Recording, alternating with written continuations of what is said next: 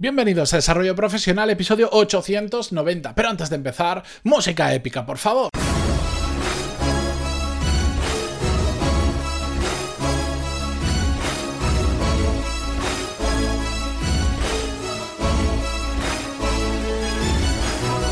Buenos días a todos y bienvenidos a Desarrollo Profesional. Yo soy Matías Pantaloni y en este podcast, ya lo sabéis, hablamos sobre todas las técnicas, habilidades, estrategias y trucos necesarios para mejorar cada día en nuestro trabajo.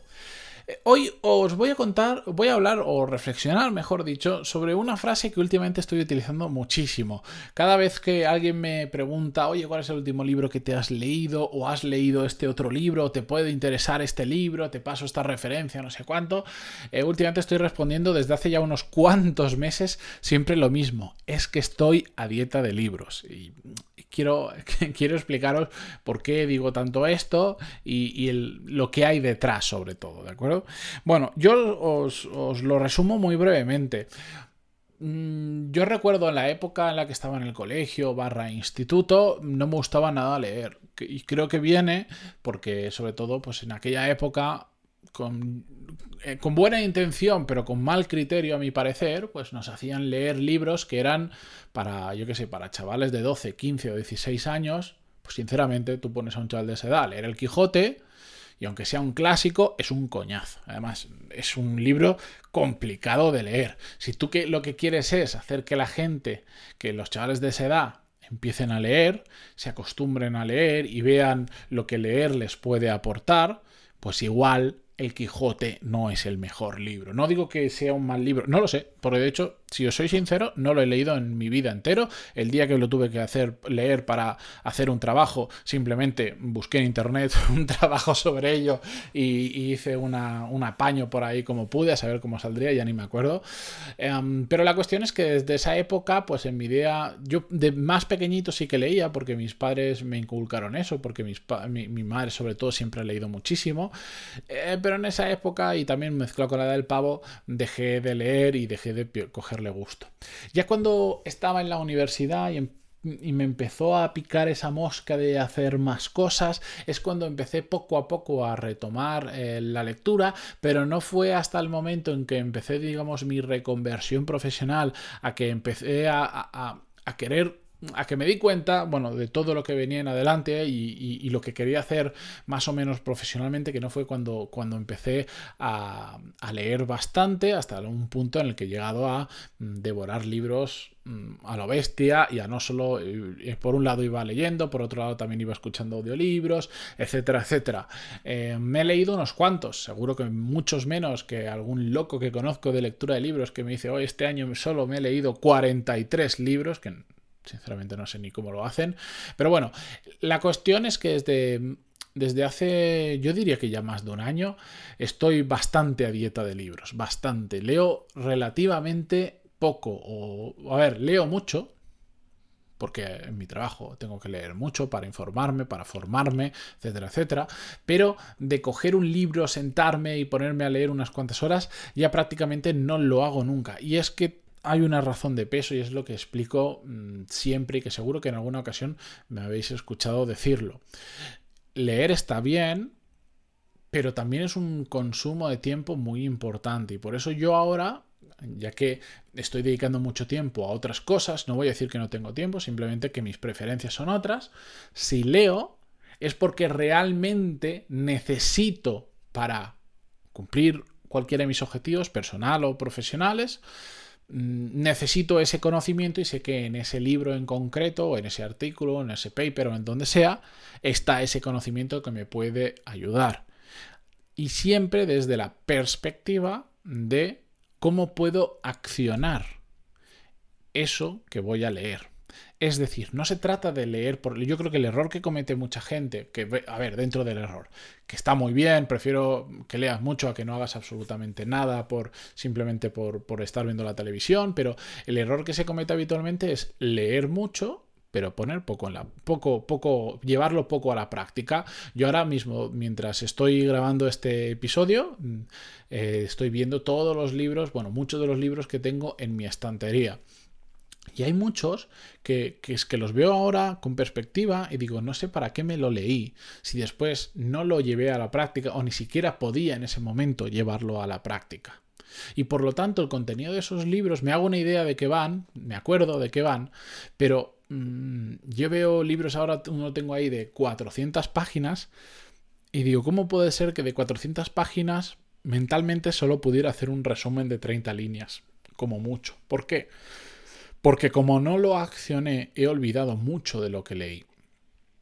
Y, yo creo que esto es interesante. Mm, saber utilizar un recurso que nosotros tenemos, que es el tiempo para formarnos, pero haciéndolo con cabeza. Yo lo que he aprendido ya es no leer por leer. Es que leer es otro medio u otro canal.